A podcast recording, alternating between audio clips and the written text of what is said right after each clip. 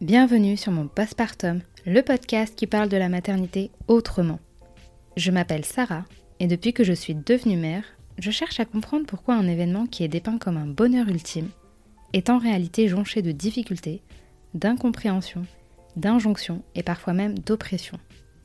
J'ai coutume de dire que le postpartum est le premier chapitre du livre des mères. Alors parlons-en. Ici vous trouverez des témoignages sincères, touchants et bien souvent percutants. Il y aura également des professionnels, avec qui nous pourrons comprendre certains aspects scientifiques, sociaux et politiques de la maternité. Enfin, j'espère qu'à travers cet espace, vous pourrez trouver du soutien, du réconfort et déculpabiliser sur vos doutes. Si vous voulez soutenir mon postpartum, n'hésitez pas à mettre 5 étoiles sur vos applications d'écoute. Et pourquoi pas à me laisser un commentaire en plus. Ça me ferait très plaisir. J'ai connu Anne-Sophie pour la première fois à travers son livre, Que rien ne tremble. L'histoire peut sembler banale, presque déjà vue. Et pourtant, certains passages sont durs, bruts, et m'ont renvoyé à des situations difficiles que j'avais moi-même du mal à exprimer. Je me suis alors demandé, mais qui ose? Qui a le courage d'écrire justement cette maternité si ambiguë? J'ai alors commencé à lire les postes d'Anne-Sophie, à comprendre en pointillé la difficulté, l'isolement, l'épuisement, mais aussi la rage, la colère et l'éveil au féminisme. Au fil de notre conversation, nous avons parlé de son parcours maternel, de la dépression et de l'épuisement qui ont mis des années à se dissoudre, de la violence enfouie en elle et qui remonte à son enfance, de sa conscientisation face aux inégalités que vivent la plupart des mères, de son besoin d'écrire pour exorciser ses émotions, et enfin, de la sérénité qu'elle ressent après tant d'années à batailler pour se sentir légitime en tant que femme et mère. Bonjour Anne-Sophie. Bonjour Sarah. Et comment tu vas? Bah, très très bien, merci. Je te souhaite la bienvenue sur mon postpartum. Je suis vraiment ravie que tu aies accepté l'invitation. Bah, merci, euh, merci pour ton invitation. C'est euh, un grand honneur. voilà, bah, avec plaisir. C'est un honneur pour moi également. Je vais d'abord te laisser te présenter.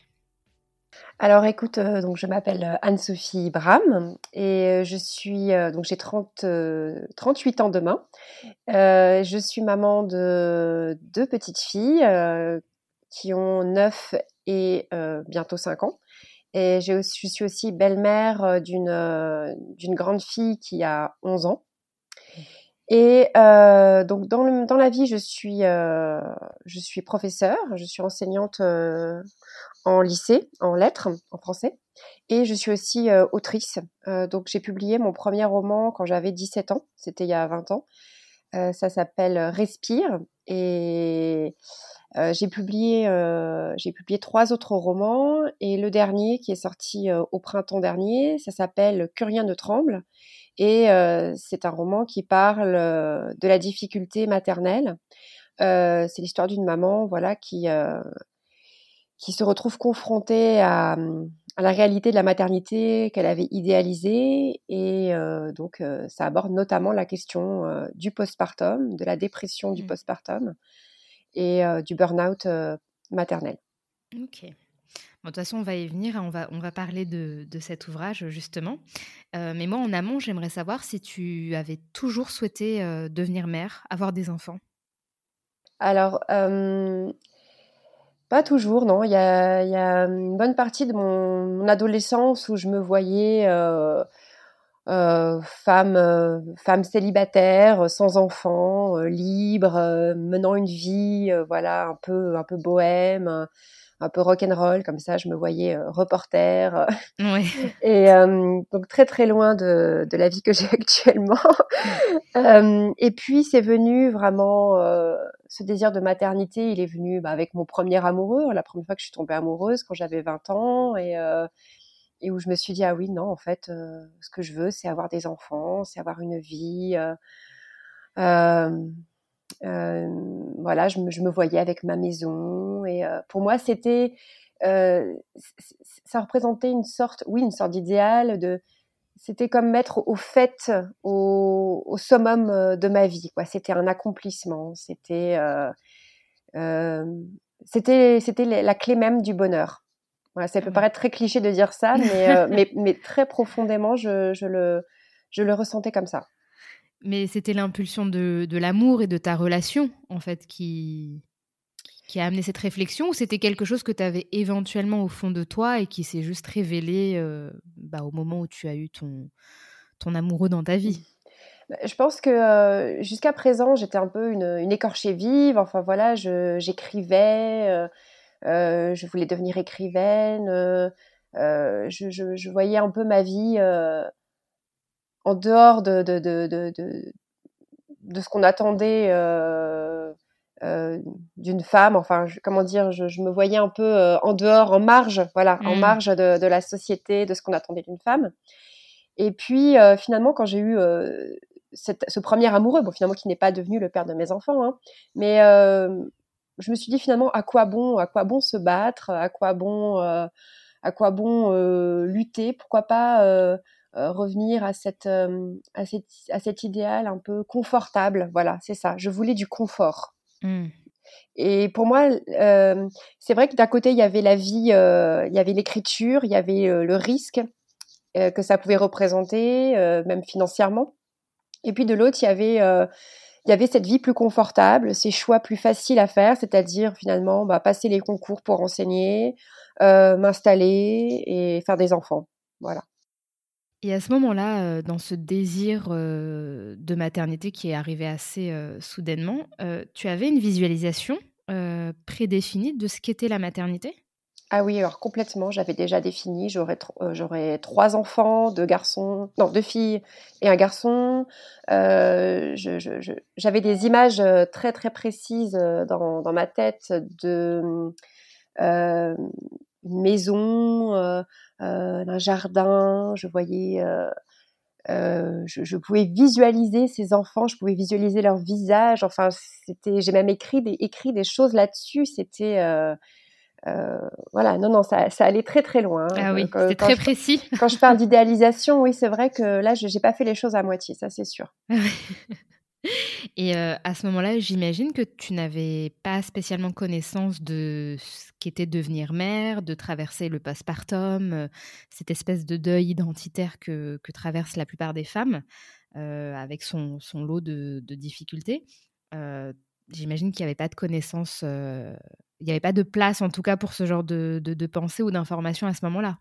Alors non, pas du tout, euh, pas du tout. C'était dans les années 2010, euh, donc euh, déjà la, notion de postpartum, on n'en parlait pas du tout. J'avais entendu parler de la dépression du postpartum parce que j'avais une connaissance, enfin assez lointaine, c'était la c'était l'ami d'un ami qui qui avait vécu une dépression du postpartum et pour moi ça me semblait être le, comble du du malheur, enfin pour mmh. elle, pour l'enfant, c'était quelque chose d'inimaginable. Enfin, une mère qui fait une dépression du postpartum, euh, j'avais j'avais tellement mal pour elle. Euh, et bien sûr, moi, ça m'arriverait jamais. Enfin, évidemment, forcément. évidemment, forcément. Mais oui, moi, je, je, je, ne serais pas comme comme elle. Je, je, je saurais être forte. Euh, je, je m'accomplirais dans la maternité, bien sûr. Oui, donc à ce moment-là, tu n'avais pas conscience de, mmh, comment dire, de, l'aspect société, en fait, autour de tout ça. Pour toi, c'était bah, comme ce qu'on se dit souvent, c'est à cause de la maman ou alors c'est un problème individuel. Mais je, vais même te dire, cet aspect, cette dimension politique, sociétale du postpartum, je l'ai découverte que très récemment. Même quand j'ai écrit mon roman Que rien ne tremble, j'étais encore persuadée que c'était moi, que c'était mon problème. Enfin, ah bien sûr, c'est aussi bien sûr question, bien sûr, c'est lié à, mon histoire, ça je vais pas le nier, hein, je l'ai compris. Mais la dimension politique du postpartum, je l'ai découverte, voilà, en lisant le livre d'Ilana Weisman. Ceci est notre postpartum. Et puis, et puis voilà, en découvrant des podcasts comme le tien. Et non, j'avais pas réfléchi à ça jusqu'à jusqu'à présent. C'est assez nouveau pour moi. Et quand tu quand tu avais, ces ces envies, en fait, de de devenir mère, parce que j'imagine qu'entre-temps, tu as rencontré, le père, de tes filles. est-ce qu'à ce moment-là, quand tu es devenue mère, enfin, quand tu es tombée enceinte, tout du moins, tu as eu des informations de la part éventuellement de ta mère ou d'autres femmes de ton entourage qui seraient passées par là et qui qui t'auraient éventuellement alertée, ou au minima donné des infos? Alors non, pas du tout, là encore une fois. Et quand j'y suis tombée enceinte, alors bon, autant les deux premiers trimestres, voilà, ça se passait très très bien, mais plus le terme avançait, plus je sentais que quelque chose se passerait en fait, que, que vraiment la naissance, c'était comme pour moi traverser le miroir en fait. Mmh. J'allais changer de réalité et je, le sentais. Euh, y avait il y a eu d'ailleurs des signes précurseurs, enfin des moments vraiment où, euh, où j'allais mal hein, euh, au cours de mon mmh troisième trimestre. Euh, mais mais je pouvais pas parler de ces angoisses.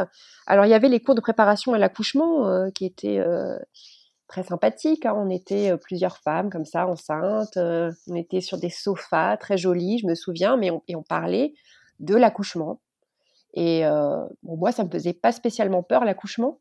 Enfin, bien sûr, si, euh, si ça, me faisait un peu peur, c'est un peu l'inconnu, mais c'est pas ça qui me questionnait, c'était surtout l'après. Mais qu'est-ce qu'on fait avec ce bébé? Qu'est-ce qui se passe, quoi?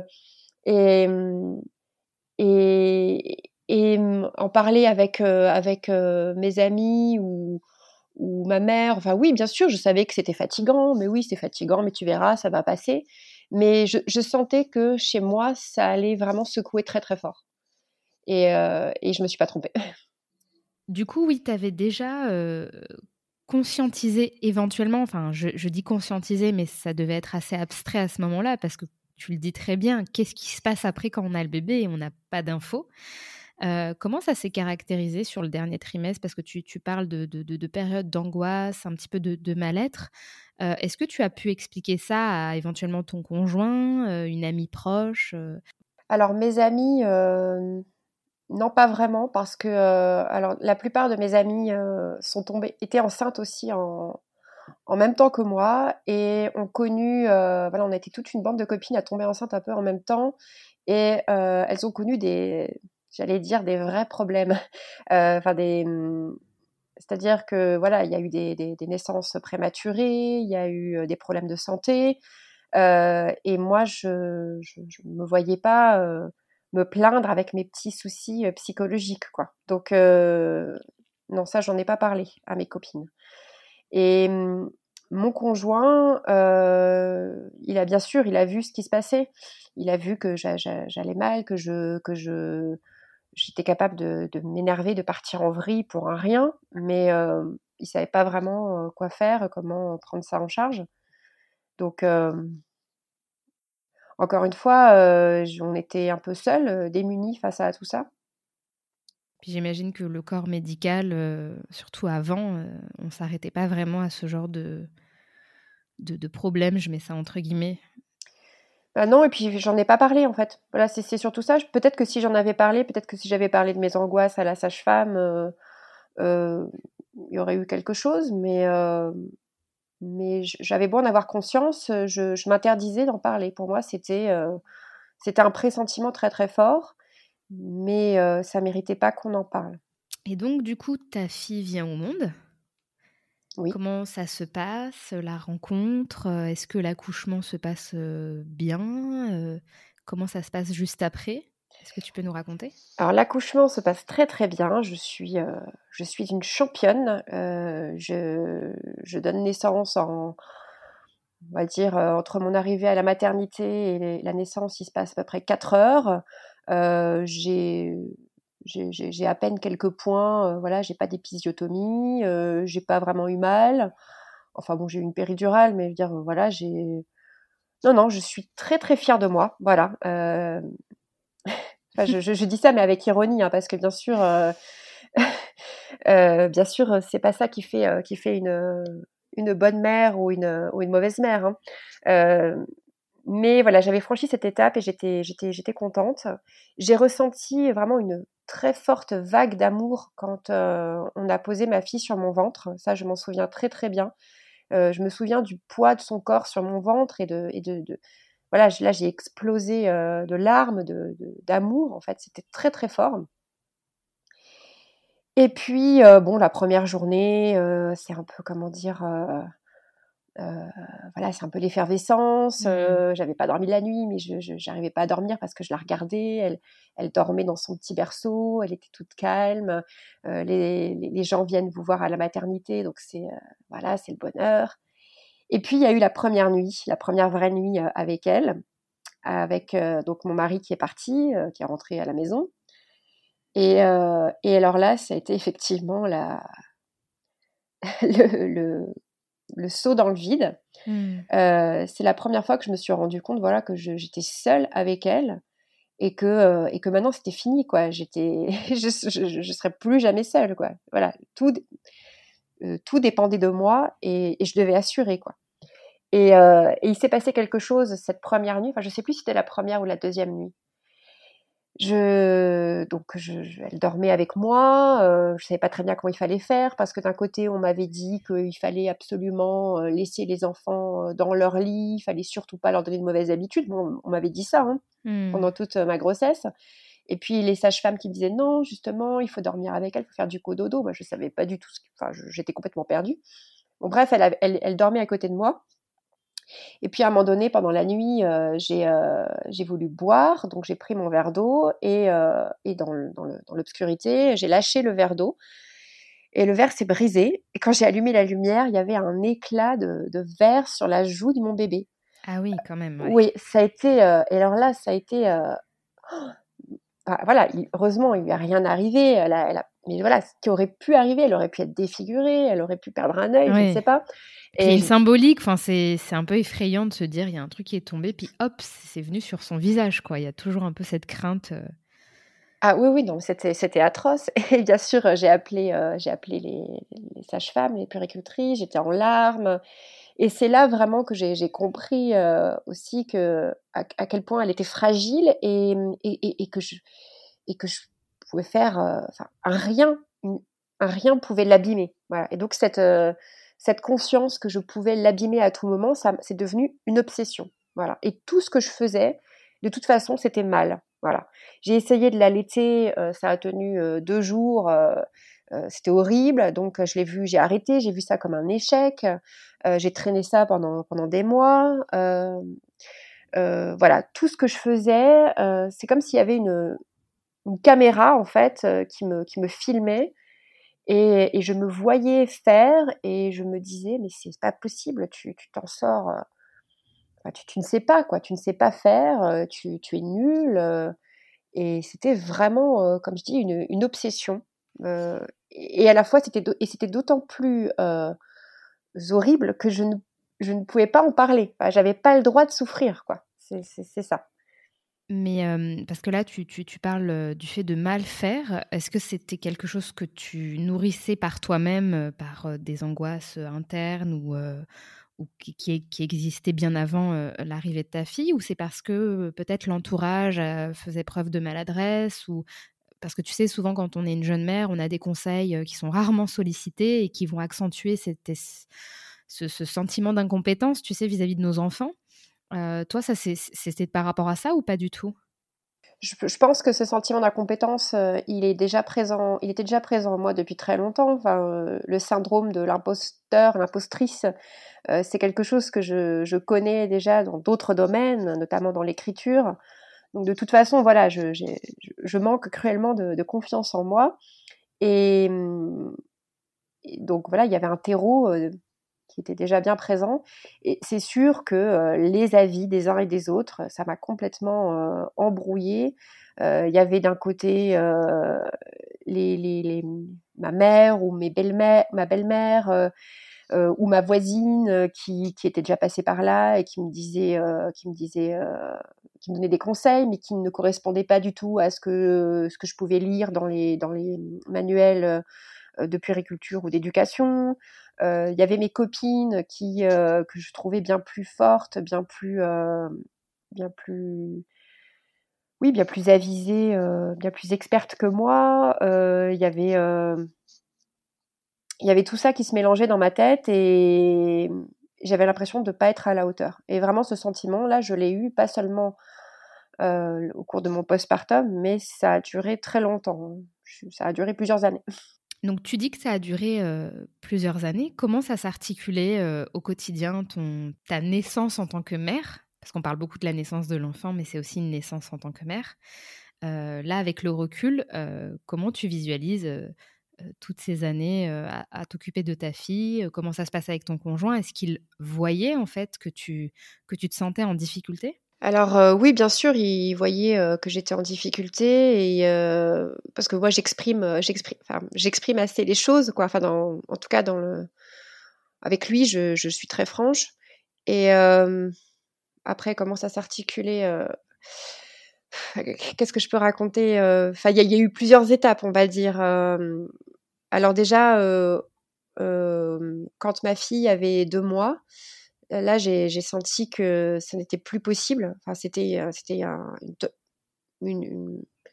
un tel poids tous les jours, c'est-à-dire se lever le matin et, se dire maintenant ça, il y a toute une journée qui m'attend, je vais pas pouvoir, je vais pas y arriver. Euh, quand elle a eu deux mois, euh, je, je suis partie en vrille, voilà.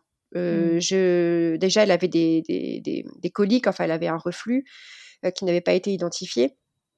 Et là, je l'ai, je l'ai laissé à son père. Je lui ai dit, écoute, voilà, tu t'en occupes et moi, je, faut que je, faut que je m'en aille. Je sais pas où est-ce que je vais aller exactement, mais il faut que je demande de l'aide.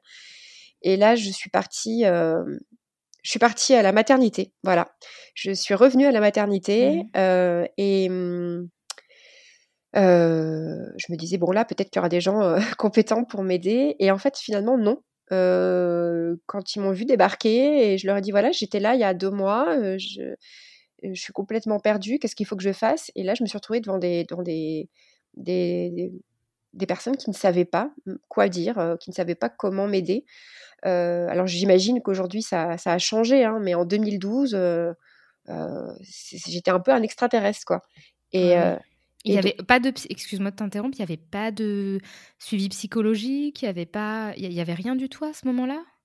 Alors, en tout cas, ce, jour-là où je suis arrivée un peu comme une fleur à la maternité, non, le, psychologue ou la psychologue n'était pas là. Et donc, comme c'était un peu dans l'urgence, la personne qui m'a qui m'a conseillé, alors ça, paraît complètement absurde, hein, je sais, hein, mais en fait, elle m'a donné un numéro, elle m'a donné un papier avec un numéro, elle m'a dit allez voir cette adresse, allez voir cette personne-là. donc c'était à quelques rues de là, et je me suis retrouvée dans le bureau d'une directrice de crèche. Alors je sais pas du tout pourquoi on m'a amenée vers vers cette personne-là, et puis bref, je me suis retrouvée à pleurer dans le bureau d'une directrice de crèche qui elle-même ne savait pas quoi faire. Bref. C'était euh, l'absurdité totale, hein, euh, digne d'une ah oui. comédie euh, burlesque. Et bref, je me suis retrouvée chez un psychiatre, voilà, plusieurs semaines après, qui m'a dit bon bah voilà, c'est hormonal, ma, petite dame, voilà, vous avez juste à prendre des, des antidépresseurs. Il s'est simplement assuré que je ne faisais pas de psychose puerpérale. Euh, mais bon, non, c'était juste une bonne vieille dépression. Donc, il m'a donné des médicaments. Et puis, alors effectivement, ça allait mieux avec les médicaments. Mais, euh, mais en fait, huit mois plus tard, euh, c'est revenu comme. Euh, ça m'est revenu en plein visage, quoi. Donc, mmh. c'est là que j'ai dû faire une, une, thérapie. Ah oui, parce que lui ne t'a même pas proposé, parce que je crois que tous les psychiatres ne font pas de suivi sur le long terme, ils redirigent vers un psychologue pour une éventuelle thérapie et eux, ils prescrivent un traitement, c'est ça? Bah, écoutez, ça dépend des cas. Euh, il me semble que ça dépend, hein, mais euh, c'est ce que j'avais cru comprendre. Bah, je sais pas, lui en tout cas, euh, pour lui, j'avais pas besoin forcément de psychothérapie. Alors, il pour lui, c'était simplement hormonal, donc médicaments, ça, ça, ça, devait suffire, le temps que ça se régule, quoi. Le temps que je tienne bon, que ma fille fasse ses nuits, et puis voilà. C'était une sorte de transition. Mais en fait, le problème était beaucoup plus profond que ça. Et quand est-ce que tu as compris qu'en fait, tu étais en train de re partir, euh, de ressombrer en fait? Donc là, ma fille, elle avait un an. Et euh, alors, je... il y a d'autres problèmes aussi qui se sont greffés à, à ça, hein, euh, d'autres soucis professionnels. Mais je dormais plus la nuit. alors, c'est sûr, ma fille se réveillait de temps en temps, mais moi, je ne dormais plus. Enfin, vraiment, j'étais capable de rester toute une nuit les yeux ouverts. Et, euh, et, puis un jour, euh, en faisant les boutiques, je me suis rendu compte que j'avais maigri. Je m'en étais même pas rendu compte. Euh, enfin, je, m'en étais absolument pas rendu compte, mais du jour au lendemain, c'est, je flottais dans mon pantalon et, et en fait, j'avais perdu ouais, quasiment 8 kilos en quelques semaines et, et je tenais plus debout en fait. Donc c'est là que que je me suis dit non là il faut que, faut que je fasse quelque chose, ça peut pas mmh. durer comme ça. Donc de nouveau, Alors là, j'ai trouvé un autre, un autre psychiatre, j'ai eu de nouveau des médicaments, j'ai fait une thérapie qui a duré quelques mois et qui m'a, pareil, qui m'a permis de, de, tenir bon. Mais, euh, mais finalement, c'est quelque chose que j'ai traîné, que j'ai traîné euh, longtemps. Enfin, ça, peut paraître un peu désespérant quand j'en parle. Euh, je voudrais pas euh, démoraliser les, jeunes mères qui traversent un postpartum, euh, parce que voilà, c'est mon expérience et je pense vraiment que mon histoire était, était très complexe et que je suis pas tombée sur les bonnes personnes euh, tout de suite. Mais mais voilà, ça s'est transformé petit à petit. C'était plus vraiment une dépression, mais après, ça s'est transformé en une sorte de burn-out. Et, euh, il a fallu vraiment du temps pour que, pour que je démêle tout ça. Vraiment, il m'a fallu, et même plusieurs, plusieurs facteurs m'ont permis de sortir la tête de l'eau. C'est pas que le travail en thérapie, c'est aussi bah, mon livre, bien sûr, écrire mon livre, ça m'a aidé. Et c'est aussi les lectures, c'est aussi les rencontres qui m'ont, qui m'ont permis de, de, de, ne plus me sentir coupable. Et au moment où, voilà, parce que là, tu, évoques plusieurs difficultés en fait qui s'entremêlent et qui font un gros nœud, j'imagine, mmh. parce qu'on s'imagine toujours qu'il y a une seule cause, mais voilà, dans le joyeux monde de la maternité, c'est toujours beaucoup plus complexe que ça. À ce moment-là, tu avais déjà une, une envie éventuelle d'avoir un deuxième enfant ou ça te semblait insurmontable? Alors oui, pendant plusieurs, euh, pendant un certain temps, c'était inconcevable que j'ai un deuxième enfant. Et puis, euh, et puis euh, quand ma fille avait deux ans, on a, on a déménagé pour des raisons professionnelles, on a déménagé en Alsace. Et bon, ma fille grandissait, ça se passait mieux, et c'est vrai qu'il y avait une espèce de vide. J'avoue, voilà, j'avais pas trop, on n'avait pas trop d'amis, on sortait pas trop, on était un peu dans notre cocon dans cette, dans cette nouvelle, ce nouvel endroit. Et, euh, et voilà, c'est venu, euh, l'idée est venue, bien sûr, l'envie est venue de, faire un deuxième. Et, euh, et, l'idée est venue, et quand je suis tombée enceinte, alors là, tout de suite, je me suis dit, bah, je vais, je vais rattraper les erreurs que j'ai pu faire la première fois. Je vais devenir une super maman. Je vais mmh. devenir une. Là pour le coup, euh, je vais, euh, je vais être au top. Euh, je vais tout préparer. je vais regarder les conseils sur les blogs, les réseaux sociaux, les machins. j'ai trouvé une super sage-femme, bien sûr à qui j'ai parlé de ce que j'avais traversé, qui m'a vraiment bien accompagnée. Euh, qui m'a qui m'a aidé aussi pour l'allaitement. Donc j'ai pu allaiter ma deuxième fille. Alors là pour le coup c'était super. J'ai vraiment j'ai vraiment euh, nouer une, une, complicité, un rapport très très fort avec elle. Mmh euh, mais euh, mais je me suis mais inversement je me suis noyée dans cette dans cette perfection. Je voulais tellement que ce soit parfait que c'est un peu l'inverse qui s'est produit. Euh, j'ai perdu pied parce que euh, je voulais tellement bien faire pour rattraper euh, mes, mes, échecs entre guillemets que, que que je me suis je me suis perdue quoi complètement. Quelles sont les difficultés Enfin, j'imagine qu'il y a des difficultés qui se sont accentuées avec l'arrivée d'un deuxième, parce que c'est jamais évident. Ça déséquilibre euh, toutes les familles, forcément. Euh, il y a la place de l'aîné. Enfin voilà, c'est. Et puis repartir dans un postpartum, c'est pas évident. Juste, tes filles ont combien d'écart euh, en âge? Je... Elles ont 4 ans de différence. 4 ans de différence. Donc, au moment où tu as ta deuxième fille, ton aîné a 4 ans? Oui comment ça se passe avec elle, voilà, en termes de, quotidien? Est-ce qu'elle l'accepte mieux? Est-ce que ce bébé est un petit peu plus facile Alors, le, la deuxième, donc ma deuxième fille, c'est sûr, ça se passe, c'est plus facile, voilà, elle n'a pas de, de reflux, elle boit bien, voilà, et sur ce plan-là, c'est beaucoup plus facile. Mais c'est vrai que euh, avec ma première, c'est compliqué. Euh, ma première, elle a toujours eu un très très fort tempérament.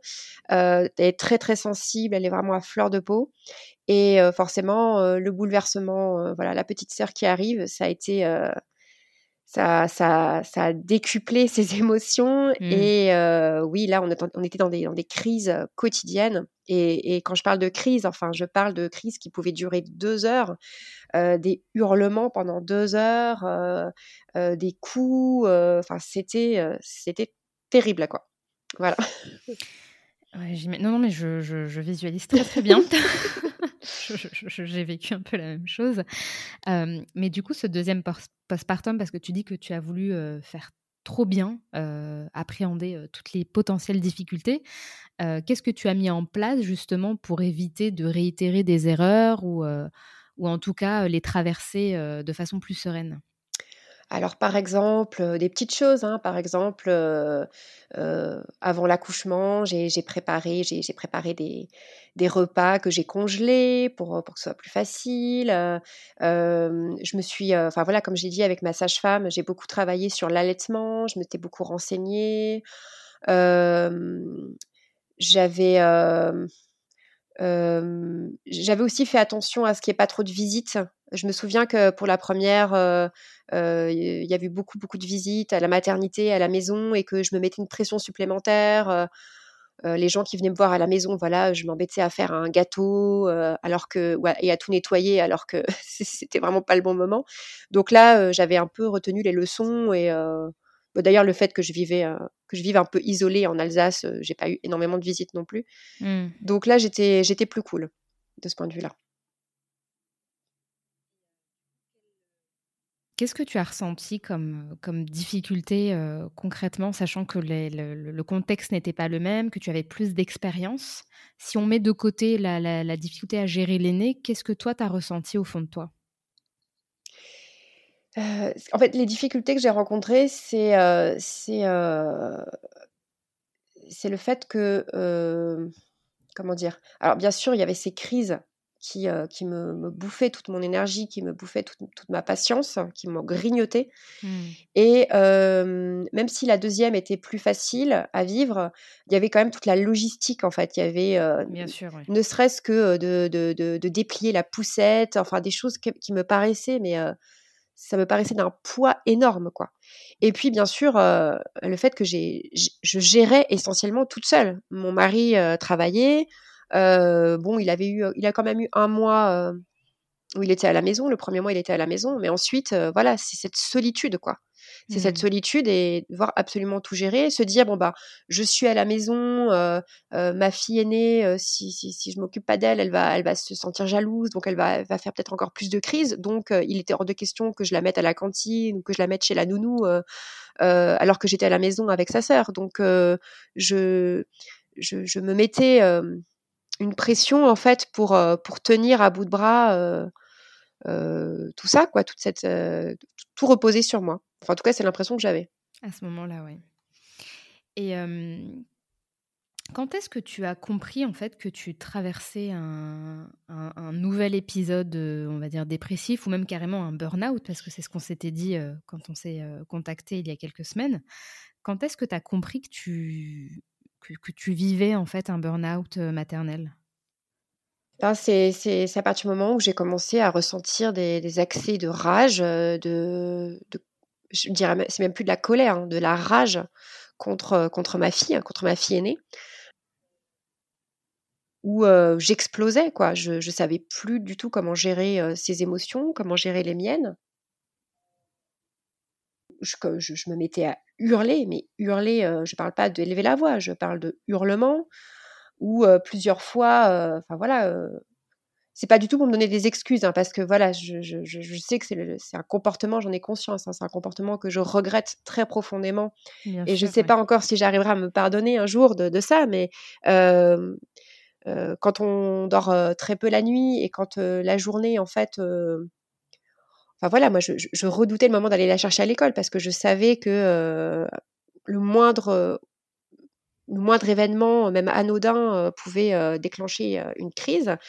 Et quand la crise, enfin, après avoir tout essayé, avoir essayé les câlins, la douceur, le compromis, bah, quand ça dure depuis une heure, ben voilà, ça m'est arrivé de, de, de, de, de serrer mes, mes, mains autour de ses bras et de la, alors pas de la secouer, enfin pas de la secouer, mais vraiment de la, de la, de la tenir, de la maintenir très, très très fermement quoi. Et, et, mmh. et surtout, même dans, mes, dans mon regard, c'est surtout ça. Je pense qu'elle a dû mais, être terrifiée par mes yeux, par mon, par, parce que mon visage pouvait dire de ma rage en fait. C'est ça en fait qui me fait le plus mal quand j'y pense, c'est que c'est que euh, dans ces moments-là, je, je, je, me transformais en gorgone quoi. Et, et, euh, et, je me suis fait peur. Moi, je me suis dit euh où est-ce que, enfin, voilà, on parle de violence, on parle de maltraitance, mais où est-ce que ça commence en fait? Est-ce que là, j'y suis pas déjà bien franchement?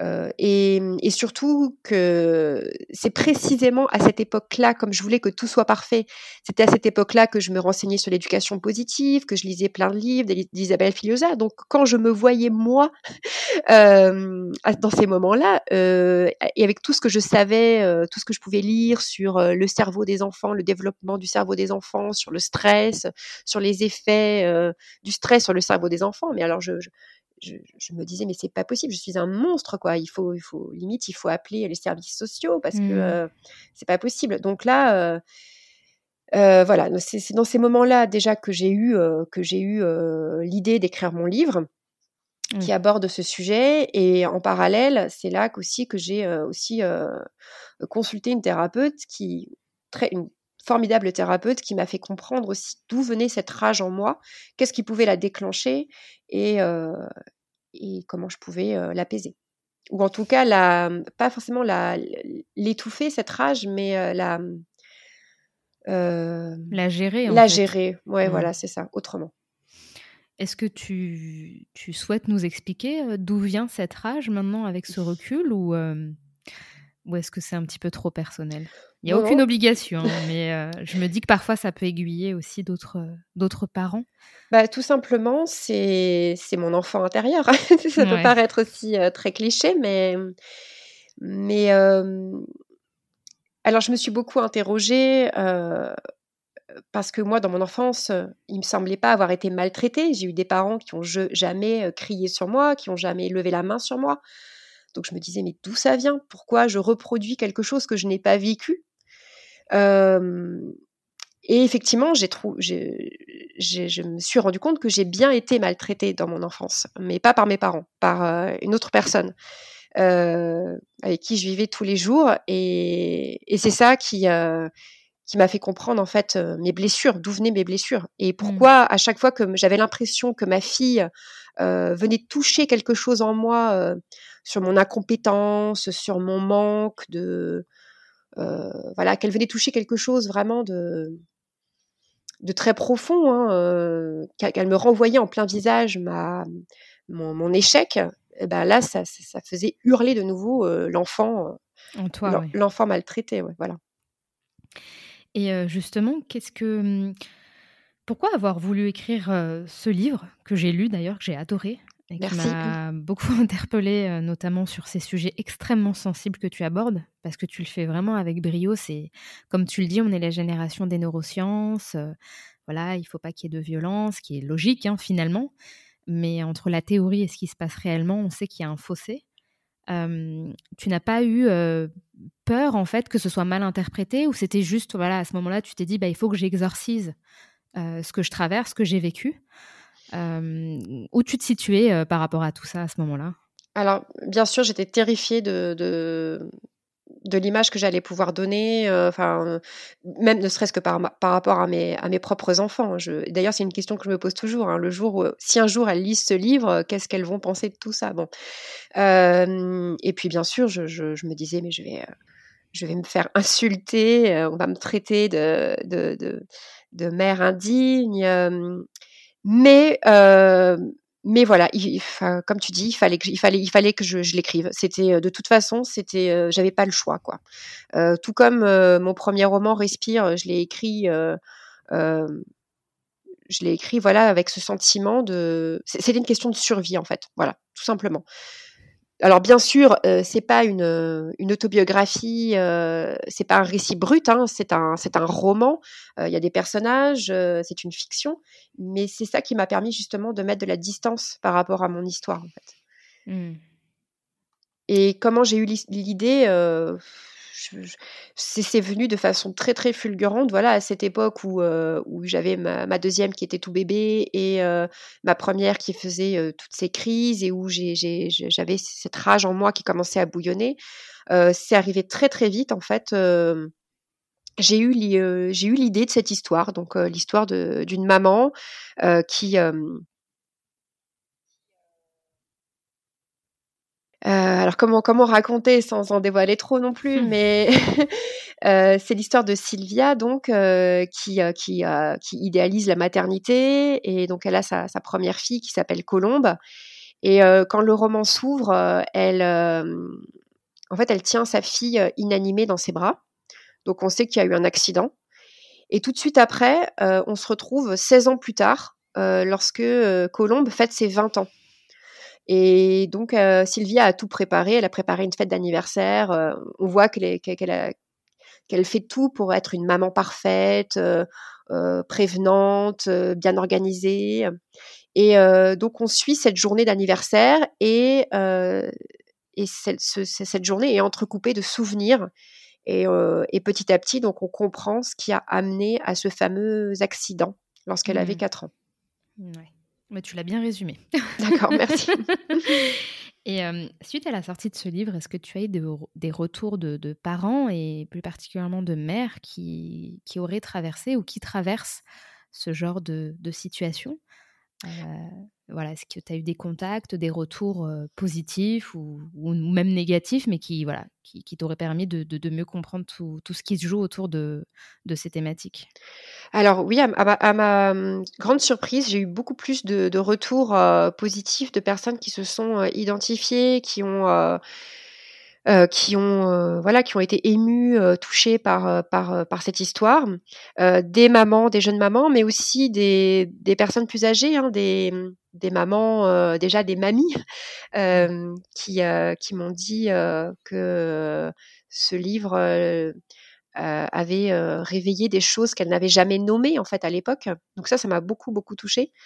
après, c'est sûr, j'ai eu quelques retours aussi de, gens qui m'ont dit en toute honnêteté que c'était trop violent ou trop euh, c'était trop dur pour elle en fait qu'elle ne c'était pas le bon moment pour elle de lire euh, le livre euh, ce que je comprends tout à fait hein, vraiment c'est sûr c'est pas un livre un livre à lire quand on a envie de se détendre de penser à autre chose hein, mmh. ça c'est évident mais voilà j'ai pas eu je touche du bois j'ai pas eu de lettres d'indignation, de menaces.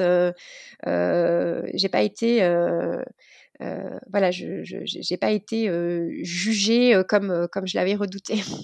Oui, parce que c'est vrai qu'on pourrait se dire.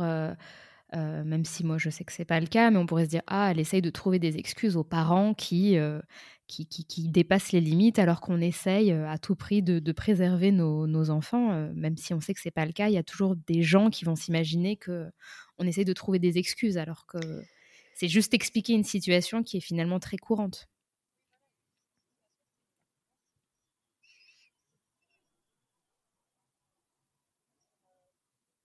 c'est ce que fait la littérature, c'est dire. Donc là, dans mon roman, j'ai pas cherché à excuser euh, Sylvia. D'ailleurs, euh, jusqu'au bout, en fait, elle se pardonne pas. La fin, du livre euh, le, dit très clairement.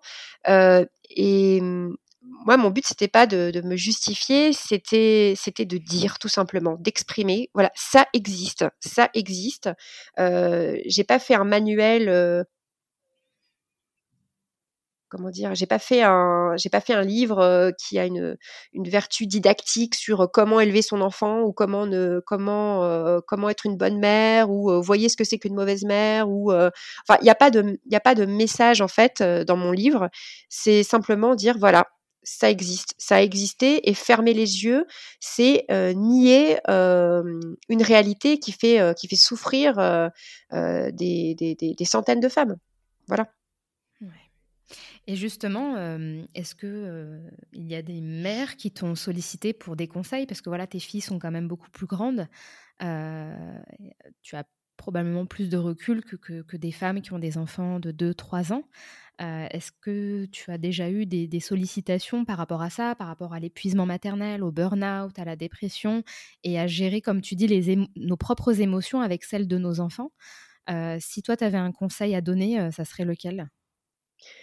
Alors c'est toujours un peu délicat. Oui, j'ai quelques personnes, ouais, quelques mamans qui m'ont écrit, qui m'ont demandé, euh, qui m'ont demandé des conseils. C'est toujours un, c'est un peu étrange parce que voilà, je je, suis pas je suis pas une professionnelle, loin de là. Enfin, moi j'ai juste livré un récit. Après, c'est vrai qu'en tant que maman d'enfants plus grande, j'ai peut-être un petit peu plus de recul. Le conseil que je dirais, les conseils que je dirais, ce serait bah de, de mmh, ça, ça, paraît peut-être un peu bateau, mais c'est de renoncer à cette perfection. Mmh. parce que dans le, discours des réseaux sociaux ou des sur les réseaux sociaux ou dans les manuels, c'est vraiment être aux aguets constamment, peser chacun de ses mots, chacun de ses gestes pour ne pas pour ne pas perturber l'enfant, pour ne pas abîmer l'enfant, mais forcément on va abîmer l'enfant. Alors plus ou moins, bien sûr. Enfin, je veux dire, bien sûr que je suis pas en train de dire c'est pas grave si vous si vous si vous lui si vous le si vous le tapez votre enfant, c'est pas ça du tout. Mais il y a des degrés et, et, on ne peut pas éviter d'abîmer son enfant je parle de micro euh, micro traumatisme euh, et on ne peut pas tout contrôler, on ne peut pas tout maîtriser. Je veux dire, on est on est de l'humain. Donc euh, donc cette quête de la perfection, de la maternité euh, euh, toute puissance, qu'on appelle la maternité intensive, c'est euh, pour moi un, écueil. C'est pour moi ça peut être ça peut être extrêmement dangereux. Il y a des femmes qui qui arrivent et très bien et qui s'accomplissent là-dedans et très bien parfait pour elles, mais il y a des profils, il y a des il y a des il y a des des mères qui sont fragiles et qui ne peuvent pas, qui peuvent pas suivre. Donc, ce serait déjà le, premier conseil. Et puis, euh, bien sûr, ça serait le conseil, c'est de, c'est d'en parler, c'est de, c'est d'aller consulter sans avoir honte euh, et, essayer de comprendre aussi sa propre histoire pour, euh, pour mieux se pardonner, en fait. Mmh. Bah, merci en tout cas pour, pour ces conseils qui sont concrets et, réalistes. Hein. et toi, comment tu te sens actuellement? Alors ça va beaucoup mieux, euh, ça va beaucoup, beaucoup mieux depuis, euh, presque un an maintenant. ma fille aînée a toujours un tempérament, bien trempé. Elle n'est pas, elle n'est pas la petite fille sage et docile que j'avais, imaginée, mais en fait je l'en remercie. Je la remercie parce que c'est finalement, c'est une pensée que j'ai eue d'ailleurs euh, ce matin. Je ne sais pas pourquoi, j'y ai pensé ce matin. Je pense que c'est grâce à elle que je suis devenue féministe en fait. Pourtant, elle a 9 ans et euh, elle n'a pas trop conscience de ça, mais mais elle m'a appris, elle m'a appris plein de choses en fait, ma fille. Donc, euh, je lui en suis reconnaissante et je suis, je suis vraiment très fière du, du chemin que j'ai parcouru et, et, notamment grâce à elle. Donc donc nos relations sont, bah, il y a toujours des frictions bien sûr, mais euh, c'est beaucoup plus apaisé. Et, euh, et, je suis beaucoup plus confiante. Euh, je me dis que j'ai pas besoin de me sacrifier pour que mes filles soient, sûres de l'amour que j'ai pour elles. Voilà.